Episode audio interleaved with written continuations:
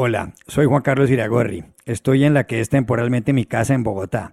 No puedo viajar a Madrid, donde vivo. Hola, soy Dori Toribio. Estoy en casa, en Tupont Circle, en Washington, D.C., a 10 calles de la Casa Blanca. Hola, soy Jorge Espinosa y estoy en mi casa en Cajicá, al norte de Bogotá.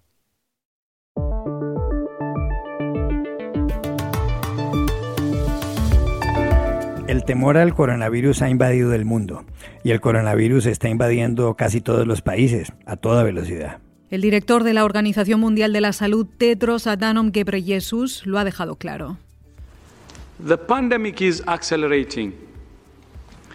It took 67 days from the first reported case to reach the first 100,000 cases. 11 days for the second 100,000 cases, and just four days for the third 100,000 cases. Tras advertir que la pandemia se ha acelerado, Adanom indicó que al coronavirus le tomó 67 días en contagiar a 100.000 personas, 11 días más en llegar a 200.000 y solo 4 días adicionales en infectar a otros 100.000 seres humanos, con lo cual alcanzó un total de 300.000. Al momento de grabar este podcast, el coronavirus se ha cobrado la vida de 16.200 personas y ha afectado a 375.000. Uno de los últimos gobernantes en ordenar a la ciudadanía que se quede en casa ha sido el primer ministro británico Boris Johnson. The time has now come for us all to do more. From this evening, I must give the British people a very simple instruction. You must stay at home. Ha llegado el momento de que todos hagamos más. A partir de esta noche quiero darles a los británicos una instrucción simple. Tienen que quedarse en casa, dijo Johnson. Hola, bienvenidos a un episodio especial de El Washington Post. Es martes 24 de marzo y esto es todo lo que usted debería saber hoy.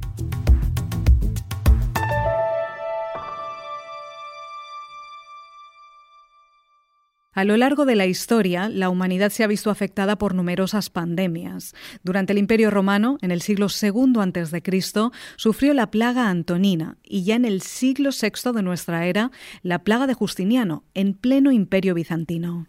En nuestro podcast de hoy hemos decidido contarles, con la ayuda de dos personas muy autorizadas, la historia de las epidemias en los últimos 750 años, empezando por la devastadora peste negra o peste bubónica del siglo XIV y terminando con el coronavirus COVID-19, que nos tiene inquietos en todas partes. Nuestros dos invitados son, en primer lugar, Antoner Coreca, director del Museo Vasco de Historia de la Medicina de la Universidad del País Vasco y autor de un libro sobre la gripe española. Y en segundo término, Alfredo Miroli, profesor del Centro Médico de Inmunología de la Universidad Nacional de Tucumán, en la Argentina, y distinguido por el mismo centro académico con el título de Maestro de la Medicina. Antonio Coreca en Bilbao, gracias por estar con nosotros. Gracias a ustedes. Y Alfredo Miroli en Tucumán, gracias por estar aquí. Para mí es un verdadero placer, estimado Juan Carlos Iragorri, estar contigo en el Washington Post. Profesor Anton Ercoreca, ¿cómo fue la historia de la peste negra? En el siglo XIV se produjo lo que hoy llamaríamos un cambio climático.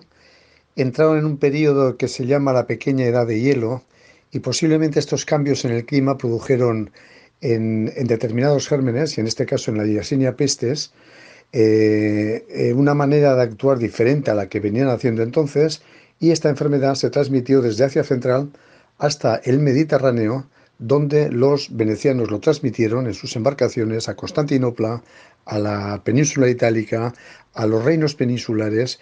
El año 1349, o sea, el año siguiente ya llega a Inglaterra, llega a los Países Bajos y el año 1350 llega también a Escandinavia, de forma que durante tres años se produce una onda pandémica terrible, impresionante, que mató a 25, de 25 a 33 millones de habitantes en Europa.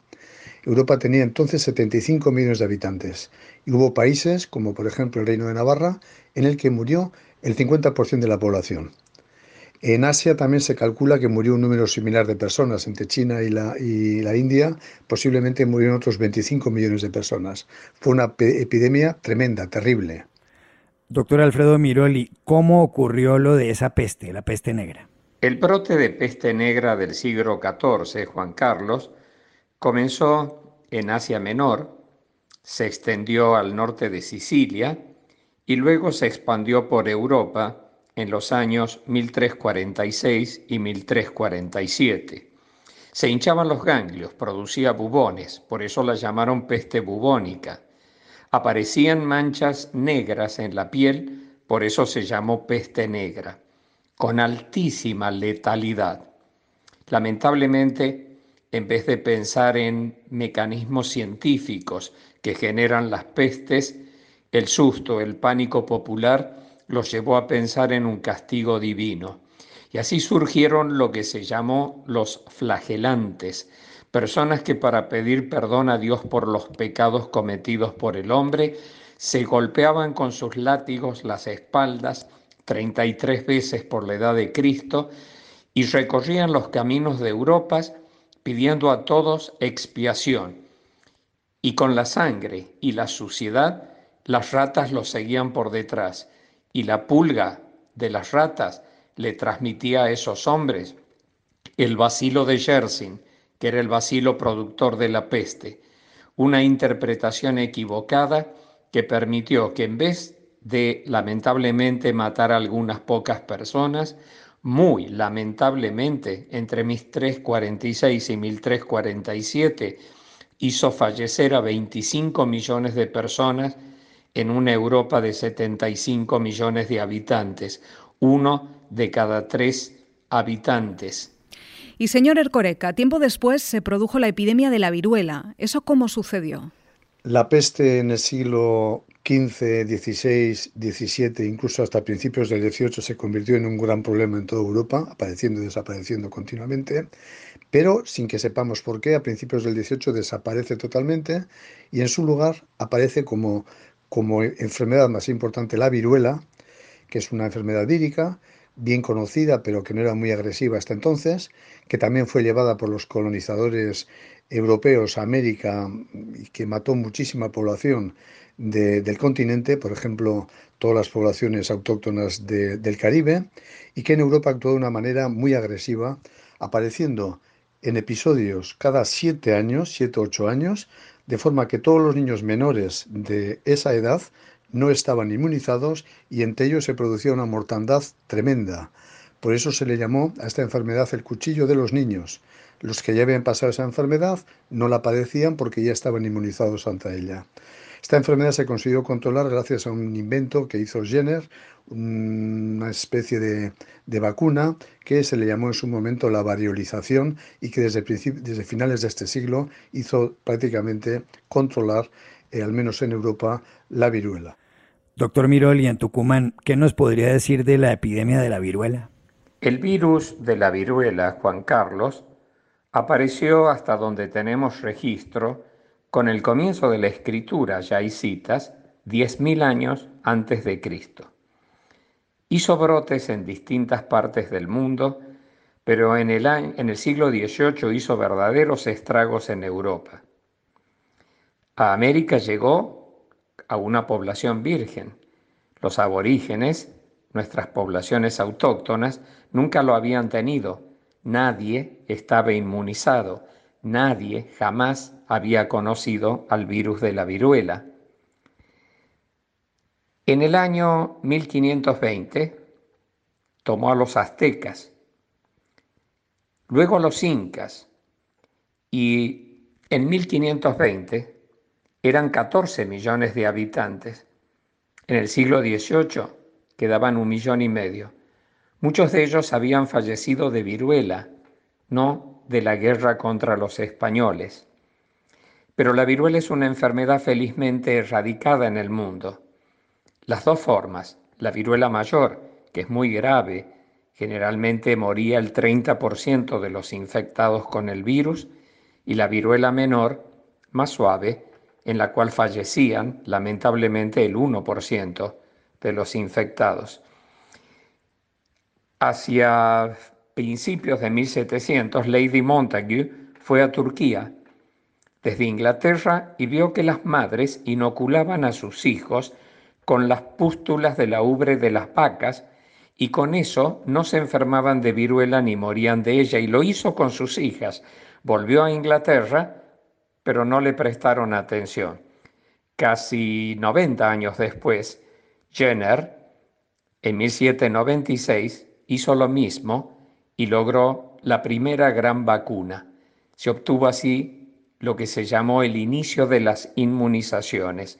Rusia años después decidió inmunizar a toda su comunidad, a todos sus habitantes.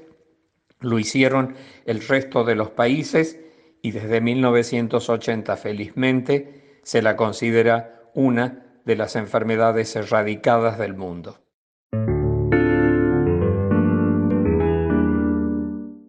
Antón Ercoreca, ¿cómo surgió la epidemia del cólera? Eh, entre eh, finales del siglo XVIII y principios del siglo XIX se producen lo que se llama las guerras napoleónicas y las tropas de Napoleón intentan conquistar toda Europa, desde la península ibérica hasta Rusia, y van trasladando y llevando con estas tropas el tifus exantemático de las que se producen multitud de episodios que son bien conocidos hace año 1000 800, 1805, 10, etcétera, toda esta época está llena de este tipo de enfermedades, de, epidemias. Pero en los años 20, en la India, en las ollas del Ganges, eh, una enfermedad local empieza a expandirse. La primera gran pandemia de cólera eh, afecta solamente al sudeste de Europa, pero la segunda gran pandemia que empieza en 1827 y termina en 1834 salta a Asia Central, llega a Rusia, de Rusia se expande por toda Europa, afectando a todas las grandes ciudades y a todos los pequeños pueblos de Europa. Desde Inglaterra pasa a Estados Unidos, desde Estados Unidos baja hacia México, baja a Sudamérica y se extiende prácticamente por todo el mundo, causando una mortandad tremenda. Eh, se calcula que como mínimo las tasas de mortalidad fueron de 15 por cada mil habitantes y esta enfermedad durante el siglo XIX apareció y desapareció, de forma que tenemos varias pandemias de cólera en décadas distintas, en los años 50, en los años 70, etcétera, obligando sobre todo a las, a las autoridades en Europa a eh, crear unas nuevas maneras de hacer, de abordar las enfermedades, se creó la salud pública como especialidad, se empezó a tener en cuenta el tema de los alcantarillados, de las tomas de agua, etcétera, y obligó, en cierta manera, a modificar las actitudes y los comportamientos y las estructuras de las ciudades en Europa y en América. Más adelante, el mundo sufrió la llamada gripe española. ¿Cuál fue su origen y cuáles sus consecuencias, doctor Miroli? La historia de la llamada la gran pandemia de gripe, la gripe española, de 1918, tuvo características muy particulares, Juan Carlos. Se considera como el enfermo inicial, el enfermo cero. Recordemos que estaba terminando la Primera Guerra Mundial, 1914-1918, que en Estados Unidos, en varios campamentos militares, se entrenaban fuerzas que luego iban a ir a toda España a intervenir en esa Primera Guerra Mundial. Esa gran pandemia de gripe tuvo a muchos países afectados, pero donde se le dio muchísima publicidad, muchísima difusión y se habló muchísima de ella fue en España, por lo cual se llamó gripe española. El que se considera el primer enfermo es un cocinero de uno de los campamentos militares en 1918 en marzo. Sin embargo, hay datos de que ya habían ocurrido otros casos en otros campamentos militares. Luego, el virus se fue expandiendo y los militares que iban a España lo fueron llevando para allá. Fue muy letal, una de las enfermedades más letales. Y lo más llamativo es que no afectaba a ancianos débiles o a niños, sino a jóvenes, adultos, sanos, incluso a perros y a gatos. Mató a uno de cada cinco infectados. Su tasa de letalidad fue del 20% y en un año falleció el 5% de la población mundial. Fue una de las epidemias más graves, una de las pandemias con mayor número de víctimas. Antonio Ercoreca, en Bilbao, usted escribió un libro sobre la gripe española. ¿Qué nos puede decir de ella? A finales eh, del siglo XIX se produce un cambio importantísimo y aparecen las grandes pandemias víricas que hemos conocido en los últimos años. La primera de ellas es la gripal. Eh, esta epidemia de gripe posiblemente venía también de China, pasa por desde Asia Central hasta Rusia y en Rusia, y ahí toma su nombre de gripe rusa, en 1889 se extiende desde Rusia en tren hasta Europa y en Europa causa, causa un gran problema, un problema sanitario, con una tasa de mortalidad relativamente alta, que era de 2 por cada mil habitantes de las poblaciones, y se extiende desde toda Europa hasta América y prácticamente en todo el mundo a lo largo del año 1889 y 1890. Después de la gripe rusa vendrá la gripe española de 1918, que fue la más terrible de todas las que hemos conocido. La gripe española mató en todo el mundo el 2,5% de la población. En aquel momento, si la población del mundo era de 1.800 millones de personas, murieron entre 40 y 50 millones de personas. empezó vinculada a la Primera Guerra Mundial, empezó entre los soldados en sus cuarteles en América, en Europa, en los frentes de guerra, etc. Hubo un episodio importante en Madrid entre mayo y junio del año 18 que fue el que le dio el nombre de gripe española y el virus mutó en el verano del 18 entrando en una segunda fase, la de septiembre a noviembre del año 18, que fue la más terrible de todas, en la que mató prácticamente 40 millones de personas en todo el mundo, que apareció de una manera simultánea y que no hubo manera de eh, actuar sobre ella. Eh, la tercera onda ocurrió la primera mitad del siglo de 1919 Incluso en 1920 hubo una cuarta onda que afectó sobre todo a niños pequeños. El caso es que esta pandemia ha quedado siempre como la gran pandemia de la edad moderna y es la pandemia que en este momento tenemos en mente ante lo que estamos viendo con el tema del coronavirus.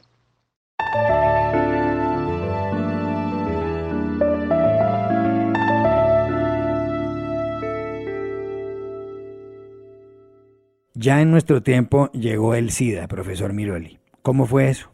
La historia del virus del SIDA es la historia de cómo la ciencia avanza a gran velocidad. En el año 1981, ya en San Francisco, el profesor de inmunología Michael Gottlieb manda a publicar un trabajo, un comunicado, en el que anuncia una enfermedad conocida, una inmunodeficiencia conocida, pero que aparecía sin causa habitual algo habían adquirido esos enfermos, con eso no habían nacido, y ese algo desconocido les había destruido el sistema inmune celular y por eso tenían los síntomas y signos típicos de quien tiene destruido esa parte de la inmunidad. Pero cuando se anuncia esto en San Francisco en pacientes de vida homosexual muy promiscua, inmediatamente en Nueva York surge otro trabajo diciendo nosotros tenemos lo mismo. Nuestros pacientes son adictos con adicción a drogas inyectables. Inmediatamente en Haití dicen, nosotros lo tenemos en mujeres trabajadoras sexuales. Inmediatamente en otro lado dijeron, y nosotros lo tenemos en personas que recibieron factores de coagulación por su hemofilia, y otros personas politransfundidas en Europa y en todos lados. Y lo que nos dimos cuenta entre ese año 81 y 82 es que la causa desconocida de esa enfermedad ya había dado la vuelta al mundo. Argentina en el año 82 anunciaba sus primeros enfermos de SIDA. Todo vino muy rápido. En el año 83 se aisló en el Instituto Pasteur de París el virus que lo producía. En el año 84 se lograron las pruebas de laboratorio en Inglaterra y Estados Unidos para estudiar a las personas y si alguien tenía el virus, evitar transfundir su sangre, evitar usar, esa sangre para factores de coagulación. En el año 85 el primer remedio, el AZT. En el año 86 las normas de prevención indicadas en todo el mundo, sabiendo ya que el virus se transmitía por penetraciones sexuales, penetración de sangre y a través de la placenta y la leche de pecho. El control de los donantes de sangre, el control de las embarazadas y los nuevos medicamentos dados asociados, de tal manera de que se logró que una persona que tiene el virus aunque lo siga teniendo, tomando la medicación, jamás se enferme de SIDA. Y entonces, si está infectado y lo sabe porque se hizo un análisis, recibiendo la medicación jamás se enfermará. Todavía no tenemos vacuna, pero ya tenemos los tratamientos para evitar que el infectado enferme.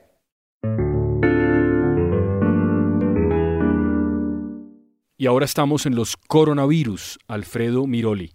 ¿Cómo es esa historia? ¿Cómo es la historia de los coronavirus? Los coronavirus son virus que hoy nos asustan, que existen hace muchísimos años en muchas especies y que a veces cruzan, como lo hacen muchos agentes infecciosos, a otras especies. Cuando un agente viral salta a otra especie, al principio se pone un poco virulento, infecta fácil y un poco patógeno, lastima fácil, hasta que logra adaptarse a su hospedador. Las variantes más virulentas y dañinas del virus se extinguen por lastimar y dañar a su hospedador y las variantes, las cepas menos dañinas, sobreviven, permiten la infección. Pero estos virus son virus que desaparecen del cuerpo no se quedan en nosotros para siempre. Si una persona se infectó y sobrevive, queda con anticuerpos contra el virus y sin el virus. No tiene chances de infectar a otros porque ya no lo tiene nunca más. Primero fue el SARS, el síndrome agudo respiratorio severo, el primer coronavirus. Se expandió, vimos a las comunidades en Asia usar responsablemente sus barbijos, lavarse las manos, y luego de un tiempo se extinguió. Para el decir de la comunidad, se apagó solo. Luego vino el MERS, el síndrome respiratorio agudo de Medio Oriente. Lo mismo, surgió en Medio Oriente y fue una epidemia también similar. Ambas con infecciosidad, pero con baja letalidad. Y ahora apareció el SARS coronavirus 2, el síndrome agudo respiratorio severo, producido por el coronavirus 2. Cruzó desde el murciélago al humano en China, en Wuhan, se expandió por China, luego se fue expandiendo al resto del mundo y hoy es una pandemia. Es un virus contra el cual no tenemos vacuna, pero ya hay ocho vacunas, proyectos vacuna y dos ya en ensayo en humano. No tenemos tratamientos, pero hay tratamientos contra otras enfermedades, precisamente remedios que fueron exitosos en el Ebola virus, remedios que fueron exitosos en el HIV, remedios exitosos en virus gripe, que están siendo ensayados con resultados variables en pacientes afectados, enfermos, por estar infectados por este coronavirus. Tenemos que cuidarnos, adoptar las normas de prevención ya muy indicadas en todo el mundo, aislarnos si es necesario o es una indicación y esperar que el virus se aplaque y que la ciencia, con la velocidad 2020, logre los medicamentos y logre las vacunas. Señor Ercoreca, usted es especialista en la historia de las enfermedades y sabemos que está escribiendo un libro sobre el coronavirus y su futuro. ¿Qué nos puede anticipar? Yo he estado en este momento, estoy reflexionando y estoy escribiendo sobre los escenarios de futuro del COVID-19 y puede ocurrir que, por ejemplo, pase lo que ocurrió con su hermano gemelo, que es el SAR del año 2002-2003, que apareció a finales del 2002 en China. Las autoridades chinas lo declararon en febrero, muy tarde, pero lo declararon en febrero. Y cuando se tomaron las medidas eh, contra, para, para limitar su extensión y demás, se fue limitando de forma que al llegar en verano, entre el mes de junio y el mes de julio, este virus desapareció y desde entonces, en estos 17, 18 años, no hemos vuelto a saber más de él. Desapareció totalmente. Ocurrió también lo mismo con el Zika. Y se acordarán que en Brasil con el Zika se temía que había que anular los Juegos Olímpicos y demás, y resultó que de un día para otro también el Zika desapareció del mapa y no fue ningún tipo de problema en la celebración de los Juegos Olímpicos. Hay una segunda, eh, eh, una segunda posibilidad que es que no desaparezca, sino que empiece como la gripe a repetirse todos los inviernos, en lo que tendremos necesidad, a partir de ese momento, si ocurre eso, de que tengamos una vacuna para poder hacer la frente. Y hay una tercera posibilidad, que es la que a mí me empieza a producir mucho miedo, y es que en este momento podemos estar solamente en la primera onda de lo que podía ser una futura gran pandemia, como ocurrió con la gripe española, y que el otoño, un poquito más adelante, este virus, el SARS-CoV-2, mute, se convierta en más virulento y nos den problemas muchísimo más graves, como ocurrió con la gripe española, en la que la primera onda fue relativamente grave, pero no fue tan importante, pero la segunda onda fue criminal, absolutamente criminal, y habría que ver qué va a ocurrir realmente con esta nueva con este nuevo virus que se está expandiendo ahora por todo el mundo y contra el que solo tenemos en este momento un remedio muy antiguo, muy antiguo, que es el de la cuarentena, es el del aislamiento comunitario, son los de los confinamientos a domicilio y esperar a que vaya pasando eh, poco a poco la pandemia. Gracias a Antón Ercoreca y a Alfredo Miroli.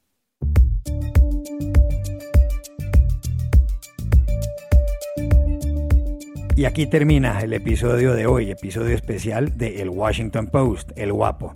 Y por favor, aíslense, cuídense del coronavirus. Y desde casa también pueden suscribirse a nuestro podcast en nuestro sitio web elwashingtonpost.com y seguirnos en nuestra cuenta de Twitter arroba el post. Hasta la próxima.